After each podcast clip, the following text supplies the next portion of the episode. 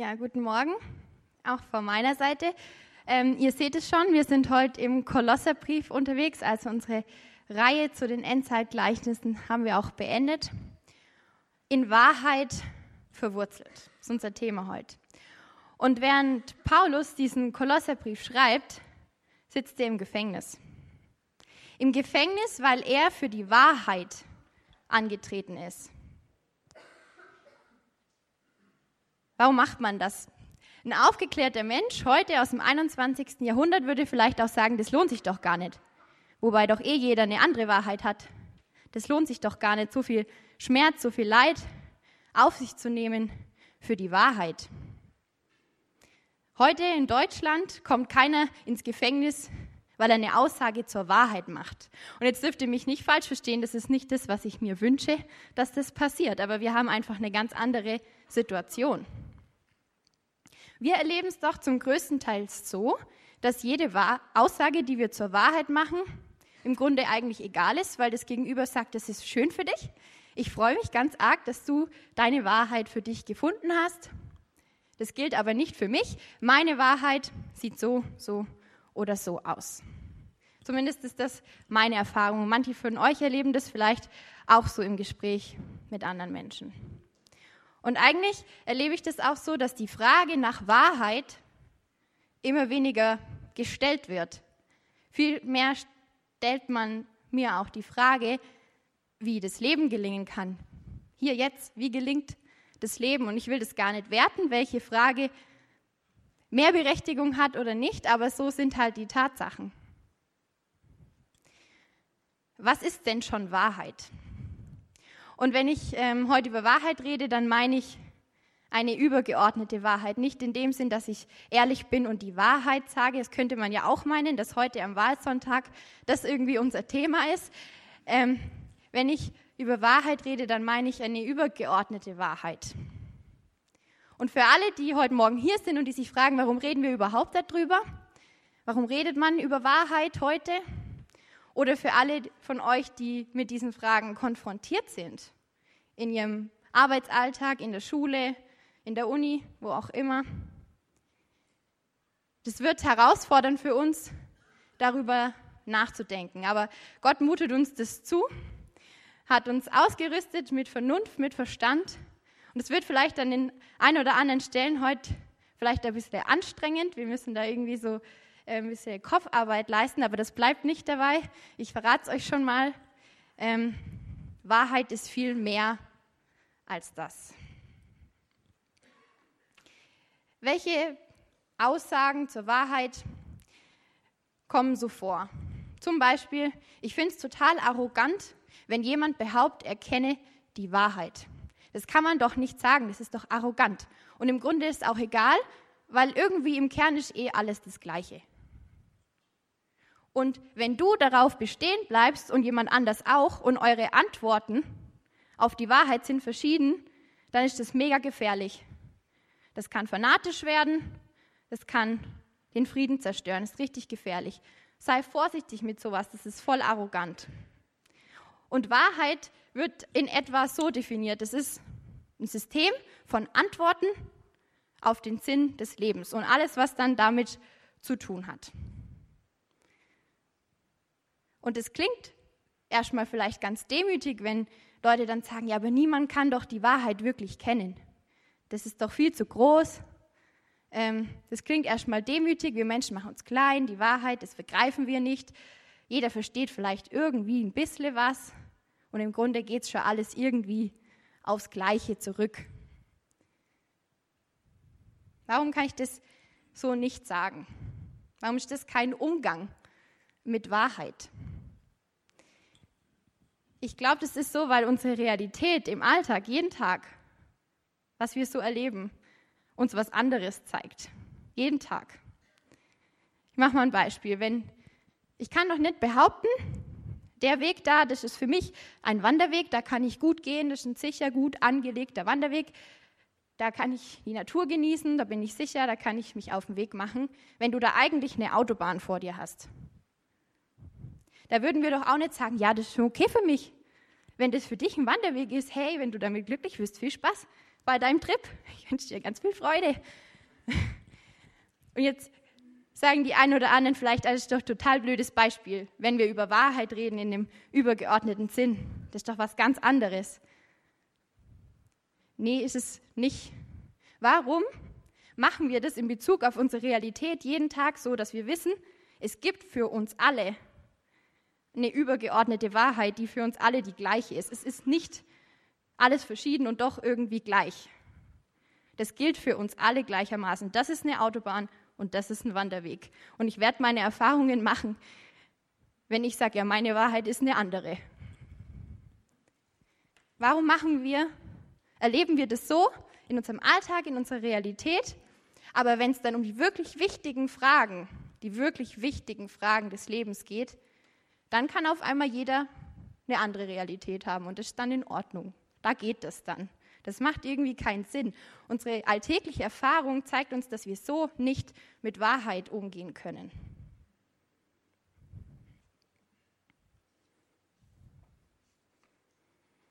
Also auch aus der Sicht eines Menschen heute aus dem 21. Jahrhundert, der aufgeklärt ist, ist es nicht logisch zu sagen, wir rationalisieren die Wahrheit einfach weg.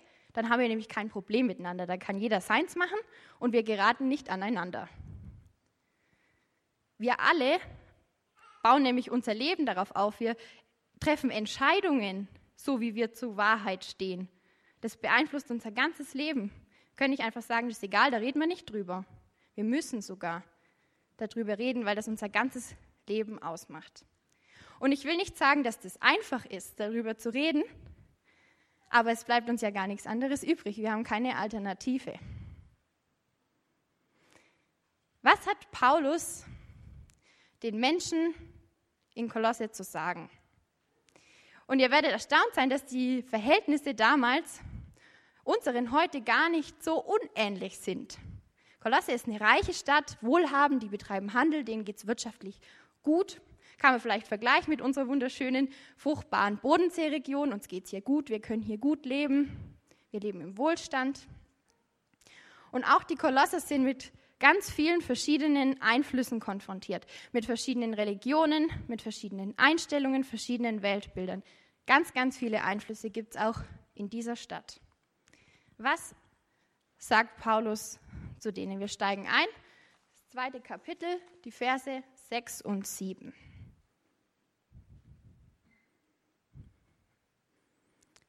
Ihr habt der Botschaft, die euch verkündet wurde, Glauben geschenkt und habt euch Jesus Christus als dem Herrn unterstellt. Darum richtet nun euer ganzes Verhalten an ihm aus. Seid in ihm verwurzelt, baut euer Leben auf ihn auf. Bleibt im Glauben fest und lasst euch nicht von dem abbringen, was euch gelehrt worden ist. Für das, was Gott euch geschenkt hat, könnt ihr nicht genug danken. So beginnt Paulus diesen Abschnitt. Bleibt bei der Botschaft, bleibt bei Jesus, steht fest im Glauben, seid in Jesus verwurzelt. Und dann ist es auch wieder eine Frage nach gelingendem Leben. Baut euer Leben auf ihn auf. Euer Verhalten richtet sich danach aus. Die Frage nach der Wahrheit und nach einem gelingenden Leben, das gehört so eng zusammen. In Wahrheit verwurzelt. Und ich liebe dieses Bild von den Wurzeln. Ich habe hier mal so ein kleines Bäumchen aus dem Foyer mitgebracht. Ich liebe dieses Bild, weil da so viel drin steckt. Wenn so eine Pflanze tiefe Wurzeln hat, dann kann die richtig gut wachsen. Dann wird die größer, dann trägt die irgendwann Früchte. Das ist was Stabiles, die hält Stürme aus. Liebe dieses Bild, weil da so viel drin steckt. Tiefe, tiefe Wurzeln schlagen. Bleibt bei Jesus, schlagt in ihm Wurzeln. Und Paulus ermutigt die Kolosser gleich jetzt am Anfang von diesem Abschnitt, sagt, bleibt da drin, bleibt bei der Wurzel, schlagt tiefe Wurzeln in Jesus. Und er redet von der Botschaft die den Kolossern verkündet worden ist. Und wenn wir einfach mal ein Kapitel weiter vorgehen, ins erste Kapitel, da macht der Paulus auch klar, was er damit meint. Davon habt ihr ja von Anfang an gehört. Seit damals, als die Botschaft der Wahrheit, das Evangelium zu euch gekommen ist. Und genauso wie diese Botschaft überall in der Welt Früchte trägt und sich immer weiter ausbreitet, genauso tut sie das bei euch seit dem Tag, an dem ihr Gottes Gnade zum, äh, an dem Gottes Gnade euch zum ersten Mal verkündet wurde und ihr erkannt habt, was diese Botschaft bedeutet. Die Botschaft der Wahrheit. Das ist das Evangelium, das sagt Paulus ganz klar. Die Botschaft der Wahrheit ist das Evangelium. Somit beginnt er den Abschnitt und dieser Abschnitt ist wie eine Einleitung eben, Verse 6 und 7 zu so einem größeren ganzen Abschnitt. Und in der Mitte, im Zentrum von diesem Abschnitt, die Verse 11 bis 5, eingerahmt von anderen Dingen, in der Mitte spricht Paulus vom Evangelium. In ganz gewaltigen, dichten Sätzen im Zentrum des ganzen Abschnitts, in der Mitte, steht das Evangelium. Und die Bibel macht gerne solche Aufbauten, dass das auch irgendwie in dem ganzen Konzept deutlich wird, dass da eine Botschaft drin ist. In der Mitte, in der Mitte steht das Evangelium. Wir, lesen, wir schauen uns die Verse mal an.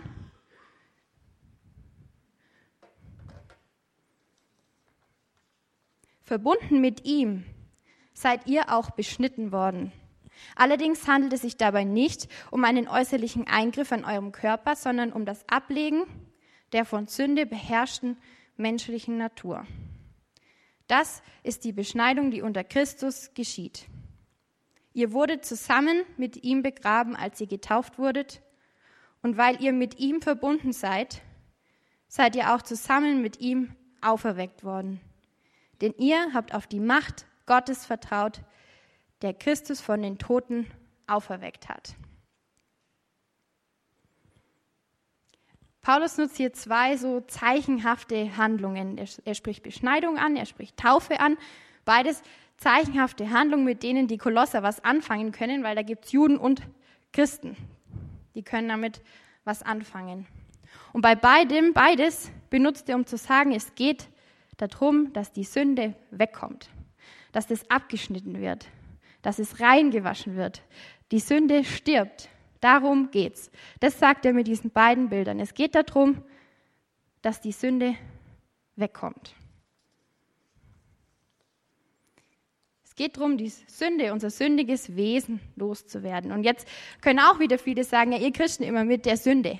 Ihr macht mir ein Problem, für das ihr mir dann die Lösung anbietet. Ihr macht mich erst zu einem schlechten Menschen und dann sagt ihr mir, wie der Ausweg aussieht. Was habt ihr immer mit eurer Sünde? Und wir haben ja dann eben oft die Einstellung, dass einfach die ganze Ansammlung von unseren Fehlern und das, wo wir das Leben irgendwie nicht hinkriegen, uns als Sünder, uns als Mensch dann beschreibt. Einfach die ganze Summe von allem, was nicht funktioniert, wo wir Fehler machen. Die Summe davon. Und da kann man nämlich dann auch sagen, naja, dann sieht es ja gar nicht mal so schlimm aus. So richtig habe ich mir noch nie was erlaubt und ich bemühe mich eigentlich auch, ein ganz guter Mensch zu sein. Gleich zu Beginn der Bibel, Schöpfung und Sündenfall, spüren wir, was das Wesen der Sünde ist. Und die Bibel erzählt uns in diesen ersten drei Kapiteln nicht irgendeine Geschichte über irgendwelche Urmenschen, über irgendwelche Nackedeis, die sich einen Fehler erlaubt haben und das wird uns heute noch zum Verhängnis. Die Bibel erzählt von Anfang an meine Geschichte. Von Anfang an deine Geschichte. Die Frage, was ist denn da passiert im Paradies, ist letztlich die Frage, was ist mit mir passiert? Gott verbietet den Menschen im Garten Eden nicht einfach irgendwas, damit irgendwas verboten ist. Aber er macht klar, dass die Mitte, das Zentrum, der Ursprung und das Ziel Gott selber ist. Das Leben, das von Gott kommt und seine Geschenke stehen in der Mitte. In der Mitte des Gartens gibt es zwei Bäume. Das Leben kommt von Gott, der Baum des Lebens in der Mitte. Und Gott, von Gott kommt was Gutes. Gott bestimmt, was gut ist. Der Baum der Erkenntnis von Gut und Böse. Beide Bäume stehen in der Mitte, im Zentrum. Die Freiheit, die Gott mir mit dem Leben schenkt, ist riesig. Aber ich bin nicht grenzenlos. Und ich will mich selber zur Mitte machen. Ich will selber das Ziel, der Ursprung, die Quelle meines Lebensglücks sein. Sünde kann man ja auch übersetzen. Wir haben das auch in der Predigtreihe zum Vater unser schon gehört mit Zielverfehlung. Genau das ist es, am Ziel vorbei. Und dann als Folge bekommt die Sünde natürlich auch so etwas wie eine moralische Dimension. Da wird dann das sichtbar, was da eigentlich mit meinem Herzen passiert ist. Das ist nicht nur was, was sich im Innern abspielt, irgendwann wird es auch sichtbar. Wir sind verloren in dem Chaos, uns irgendwie wieder selber zu finden. Unser von Sünde beherrschtes Wesen, sagt Paulus, geistlich tot sein. Das ist genau das, was er hier meint. Und es mag uns vielleicht gar nicht so vorkommen. Aber es ist interessant, dass die Bibel in Bezug auf Sünde immer wieder auch von Blindheit redet. Ich kann blind sein für die Sicht auf mich selber. Ich kann blind sein für die Wahrheit. Und ich habe eine kleine Anekdote dabei, die in der Hinsicht für mich sich so eingebrannt hat, dass ich es gern mit euch teilen möchte. Ein alter weißer Fisch schwimmt so durch den Ozean und trifft so zwei ganz junge Fische. Sagt, ey Jungs, wie ist das Wasser? Und die Jungs gucken sich an. Hä, Wasser? Was soll denn das sein? Noch nie gehört. Noch nie gehört. Gibt es bei mir nicht. Und das ist genau das, wir sind, wir sind so gewohnt. Wir haben uns so an Dinge gewöhnt, dass wir es nicht wahrnehmen. Wir gehen weiter in diesem Text. Ja, Gott hat euch zusammen mit Christus lebendig gemacht. Ihr wart nämlich tot. Tod aufgrund eurer Verfehlungen und wegen eures unbeschnittenen, sündigen Wesens. Doch Gott hat uns alle unsere Verfehlungen vergeben. Den Schuldschein, der auf unseren Namen ausgestellt war und dessen Inhalt uns anklagte, weil wir die Forderung des Gesetzes nicht erfüllt hatten, hat er für nicht mehr gültig erklärt.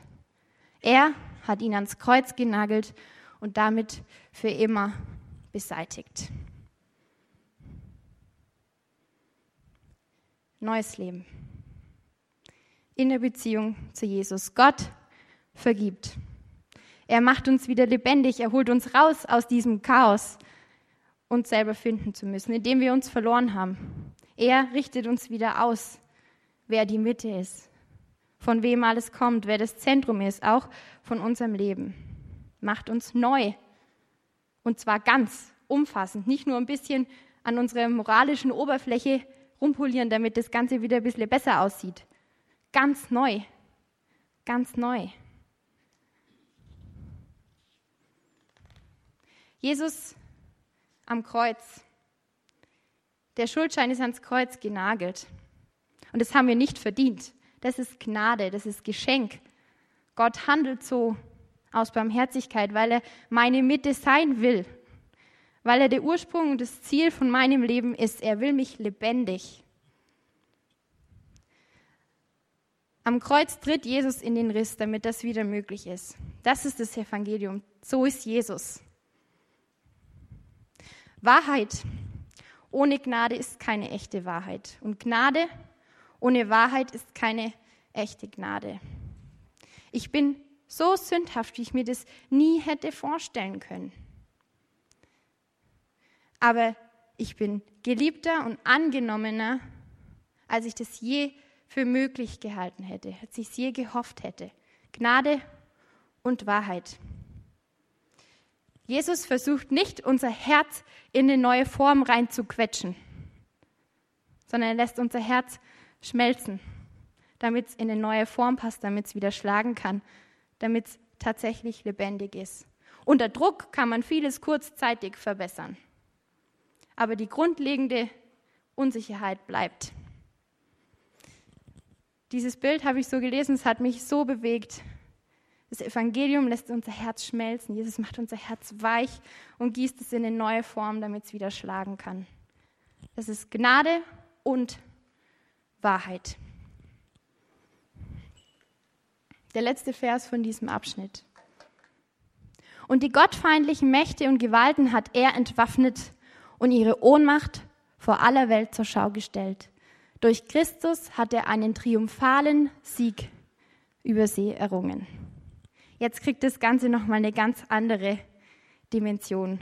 Was das Evangelium ist und wer Jesus ist, ist so viel mehr. Es bedeutet auch, dass mein Herz wieder schlägt, dass mein Herz lebendig ist und von der Mitte her lebt, von Gott her lebt. Aber es ist noch viel, viel mehr.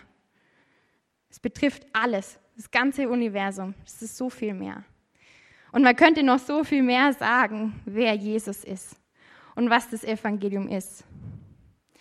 Und Paulus sagt es im ersten Kapitel, schreibt er so ein Gedicht, so ein Lied, wo er versucht, das irgendwie auszudrücken, was ja eigentlich nicht auszudrücken ist. Alles ist durch ihn und zu ihm hin geschaffen. Und er ist vor allem und alles besteht durch ihn. Jesus ist so viel mehr. Im Zentrum, in der Mitte des Evangeliums, die Botschaft der Wahrheit in der Mitte, in der wir Wurzeln schlagen dürfen. Alles verdichtet in einer Person. Was, wenn alles, was wahr ist, in einer Person zu finden ist? Jesus sagt von sich selber, ich bin der Weg, die Wahrheit und das Leben. Ich kann nicht als Christ behaupten, ich kenne irgendein abstraktes Gebilde über die Welt, irgendein Weltbild, irgendwas Abstraktes, das kenne ich und damit bin ich jemand anderem überlegen, der die Wahrheit halt nicht kennt. Als Christ kenne ich eine Person. Ich kenne Jesus. Und da kann ich nicht hochmütig und stolz reden, dass ich die Wahrheit kenne, weil ich weiß, dass es Gnade ist. Und ich weiß auch, dass es viele gibt, die Jesus nicht kennen, die mir vielleicht moralisch weit überlegen sind, die einen schöneren Charakter haben. Aber genau ums Moralische, um, uns, um die Oberfläche, genau darum geht es ja nicht. Gnade und Wahrheit, Liebe und Wahrheit kommen in der Bibel ganz oft miteinander vor. Gnade und Wahrheit. Ich komme wieder zu der Struktur. Ich habe es euch schon gesagt, im Zentrum, in der Mitte das Evangelium. Und ich liebe das, dass die Bibel auch so literarische Kunstwerke schafft, aber ich verliere mich jetzt nicht darin. Wir bleiben heute hier bei unserer Stelle. Vor und nach, rechts und links, neben dem Evangelium stehen die zwei Feinde des Evangeliums. Und ein alter Kirchenvater hat es mal so gesagt. So wie Jesus zwischen zwei Verbrechern gekreuzigt wurde, wird das Evangelium auf ewig zwischen zwei Irrtümern gekreuzigt. Heftige Worte. Und dabei geht es ihm nicht um irgendwelche Lehrmeinungen, irgendwelche besonderen Dinge, über die wir uns streiten können, wie man diesen oder jenen Bibelvers versteht und auslegen kann, sondern es geht ihm um die Mitte. Es geht ums Evangelium, es geht ums Zentrum. Und diese beiden Feinde können auch nach unserem Text heute, so wie das schon viele Theologen ähm, herausgefunden haben, kann man die benennen. Das eine wäre Religion, Moralismus und das andere wäre Beliebigkeit. Man kann auch sagen Gesetzlosigkeit, Religion und Beliebigkeit. Die beiden Feinde des Evangeliums. Gesetzlichkeit spricht von Wahrheit ohne Gnade. Und Beliebigkeit spricht von Gnade ohne Wahrheit, in der jeder machen kann, was er will. Wir gehen zuerst in den hinteren Abschnitt, ganz kurz. Ich überspringe auch ein paar Verse. Der Inhalt, das Thema ist das gleiche. Wenn ihr nun also mit Christus gestorben seid und die Prinzipien dieser Welt für euch hinfällig geworden sind, warum lebt ihr dann so, als wärt ihr immer noch ein Teil dieser Welt? Ihr lasst euch vorschreiben, damit darfst du nichts zu tun haben, davon darfst du nicht essen, das darfst du nicht einmal berühren. Dabei geht es hier doch immer nur um Dinge, die sowieso keinen Bestand haben. Dinge, die dazu da sind, dass man sie verbraucht. Wer solchen Forderungen nachkommt, folgt damit lediglich den Geboten und Lehren von Menschen. Zugegeben, es handelt sich um eine Frömmigkeit, die den Anschein einer besonderen Weisheit hat. Dieser selbstgewählte Gottesdienst, diese Demut, diese Schonungslosigkeit gegenüber dem eigenen Körper. Doch das alles ist ohne jeden Wert und dient nur dazu, das menschliche Geltungsbedürfnis zu befriedigen.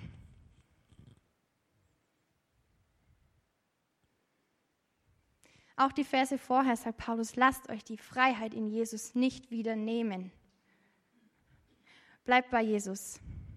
Wenn ich beim der Mitte, wenn ich beim Evangelium bleiben will, dann muss ich mir nicht wieder alles Mögliche vorschreiben lassen, irgendwelche Gesetze, die ja doch nur von Menschen kommen und die letztlich auch nur für Menschen sind. Sag, es kommt nicht von mir, hier steht's. Die letztlich nur dem eigenen Ego dienen. Wenn ich meinen Maßstäben gerecht werde, dann bin ich selbstbewusst, aber unbarmherzig. Und wenn ich meinen Maßstäben nicht gerecht werde, dann zerbricht meine ganze Welt und ich bin der größte Versager überhaupt. Das ist das Selbstbild, was auch da dahinter steckt. Und das ist nicht die Wahrheit. Es geht an der Wahrheit am Ziel vorbei. Das ist nicht die Wahrheit. Das ist auch Selbsterlösungsprojekt. Auch wenn es fromm aussieht. Wir schauen uns noch die Verse vorher an. Nehmt euch vor denen in Acht, die euch mit einer leeren, trügerischen Philosophie einfangen wollen, mit Anschauungen rein menschlichen Ursprungs, bei denen sich alles um die Prinzipien dreht, die in dieser Welt herrschen und nicht um Christus. Dabei ist es doch Christus, in dem die ganze Fülle von Gottes Wesen in leiblicher Gestalt wohnt. Und ihr habt an dieser Fülle teil, weil ihr mit Christus verbunden seid, mit ihm, der das Oberhaupt aller Mächte und Gewalten ist. Paulus warnt seine Zuhörer vor den Einflüssen, die sie dauernd umgeben, so wie uns auch viele Einflüsse umgeben, jeden Tag. Er spricht von trügerischen Philosophien, die von Menschen kommen und sagt, die ganze Fülle ist in Jesus. Und er spricht ganz konkret ein, ein griechisches Weltbild ein, von den griechischen Philosophen an, wo es darum ging, dass die Wahrheit außerhalb allem erreichbaren Ursprungs liegt und so eine Art Geheimwissen ist, was man nur erreicht, wenn man sich in seinen Verstand verliert. Er sagt, seid vorsichtig. Macht da keine Kompromisse, vermischt es nicht. Bleibt bei der Mitte. Bleibt beim Evangelium. Und er spricht auch in diesen anderen Versen, die wir uns heute nicht angeguckt haben, von der Anbetung von Engel. Da geht es dann um die griechische Götterwelt, mehrere Götter anzubeten. Er sagt auch hier keine Kompromisse. Da ist Paulus ganz konsequent. Bleibt bei der Mitte. Wenn ihr in Wahrheit verwurzelt sein wollt, dann müsst ihr beim Evangelium bleiben. Und vielleicht ist diese Beliebigkeit, wie ich das jetzt mal so genannt habe, heute eher unser Problem als Gesetzlichkeit. Ich weiß es nicht, das kann jeder für sich selber beantworten. Aber das ist genau dieses Baukastenprinzip, von dem wir eingangs schon gesprochen haben. Ich baue mir so meine Wahrheit zusammen und die Frage ist, wie kann Jesus mein Weltbild noch ein bisschen verbessern, dass mir noch ein bisschen besser geht und dann baue ich ihn einfach dazu. Und ich kann das umbauen, wenn mir das irgendwann nicht mehr passt, à la Lego. Vielleicht ist das heute eher das, wo wir aufpassen müssen. Ich weiß es nicht. Das dürft ihr für euch beantworten. Dass wir immer wieder herausgefordert sind zu sagen, bleib bei der Mitte. Bleib bei Jesus, bleib beim Evangelium. Vermisch da nicht Dinge, die damit gar nichts zu tun haben. Bleib bei der Wahrheit. An einer anderen Stelle ermutigt Paulus einen seiner Mitarbeiter und sagt, lass dich von der Gnade vom Evangelium erziehen. Erziehung braucht Zeit. Alle Eltern unter euch werden mir wahrscheinlich zustimmen. Und wenn wir Wurzeln schlagen wollen, braucht das auch Zeit. Das geht sein, das dauert seine Zeit und das bedeutet, dass ich immer wieder mich auch mit dem Evangelium befasse, auch als Christ, der ich vielleicht schon 20 Jahre Christ bin. Immer wieder muss ich bei der Mitte bleiben, beim Evangelium bleiben. Deswegen reden wir immer wieder darüber aus unterschiedlichster Perspektive. Deswegen kommt es immer wieder vor, weil wir tiefe Wurzeln schlagen müssen in Jesus, wenn unser Bäumchen wachsen soll und Früchte tragen soll. Die Wahrheit und wie wir dazu stehen, das gestaltet unser ganzes Leben. Wir treffen Entscheidungen danach. Und jetzt war das viel denkerische Arbeit vielleicht. Also mir ging es zumindest so in der Vorbereitung, dass ich fand, das war viel denkerische Anstrengung für mich. Und es ist so gut, dass Gott uns immer als ganzen Menschen sieht. Und dass wir ein Mensch sind, der denken kann, einen Verstand hat, dass wir ein Mensch sind, der Gefühle hat und dass wir ein Mensch sind, der geistliche Erfahrungen machen kann. Und letztlich ist es so, dass wir der Wahrheit begegnen können weil die Wahrheit eine Person ist. Wir können Jesus begegnen. Wir können auch drüber nachdenken, aber wir können ihm auch begegnen. Und das ist dann vielleicht so ein bisschen, wie wenn ich jemandem erklären will, wie Marmelade schmeckt, der noch nie Marmelade gegessen hat. Und das kann ich ihm schon schmackhaft machen, das kann ich ihm schon erklären und sagen, das ist süß, manche Sorten sind auch ein bisschen säuerlich, das ist ziemlich klebrig am besten isst man das auf dem Butterbrot oder auf, einer frischen, auf einem frischen Brötchen. Ich kann ihm das schon irgendwie erklären. Der kann schon darüber nachdenken, wie denn jetzt wohl Marmelade schmeckt. Aber wenn er das erste Mal in ein Marmeladenbrötchen Brötchen reinbeißt, dann weiß er, wie Marmelade schmeckt. Wir können der Wahrheit begegnen, weil die Wahrheit ist eine Person. Und deswegen lade ich euch ein, in dieser Lobpreiszeit zu sagen, Herr, öffne meine Augen, öffne mein Herz. Ich will dir begegnen, dir der Wahrheit. Und wir haben die Möglichkeit, auch während dem Lobpreis, dass ihr euch segnen lassen könnt. Wir haben zwei Leute hier vorne stehen und zwei Leute da hinten. Die haben einen grünen Schal um, da könnt ihr die erkennen. Und die segnen euch gern. Auch wenn ihr ein bestimmtes Anliegen habt, geht hin, lasst euch dafür segnen. Herr, Öffne meine Augen, öffne mein Herz. Ich will dir begegnen. Amen.